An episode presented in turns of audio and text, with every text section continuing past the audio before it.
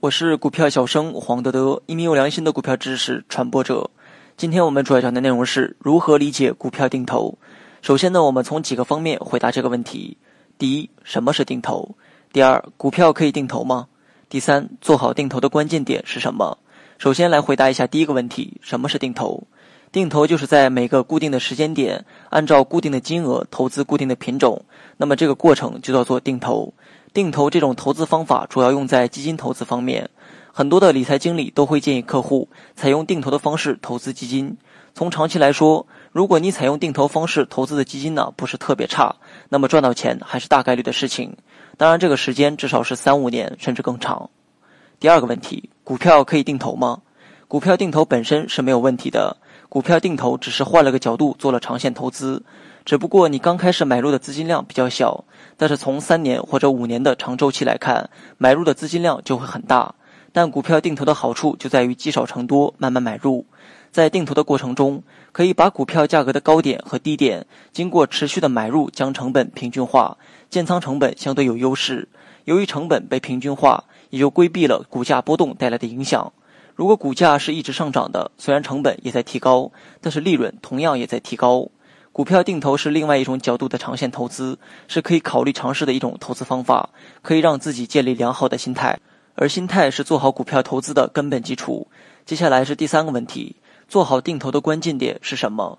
以下有五个关键可供参考。第一，定投的公司，股票定投的核心是定投买入的是哪家公司的股票，选择不同，命运不同。咱们来举个例子。如果你采用股票定投的方式投资了贵州茅台，那么恭喜你，你的收益率一定非常高。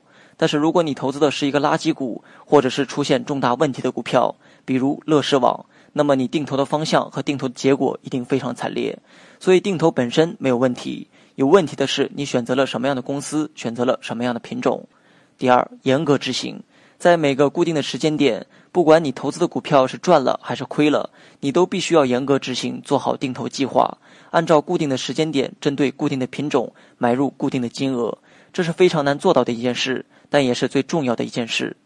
第三，定投的灵活性，要动态的关注你所投资的公司有没有发生重大变化，要有一定的灵活性在里面。如果公司的股票已经发生了重大问题，你就要暂停定投的计划，并且做好研究，考虑该股是否还值得继续持有。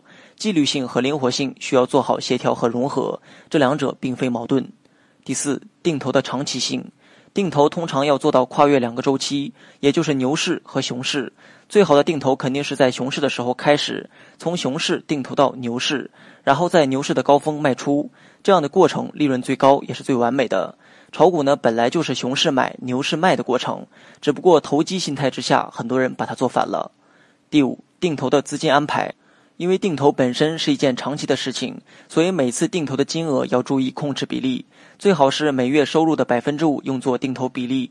如果定投的金额过大，对自己的生活和家庭会有影响，那么这个事情本身就是错误的，也不可能长期坚持下去。毕竟生活才是一切的根本。好了，本期节目就到这里。详细内容你也可以在节目下方查看文字稿件。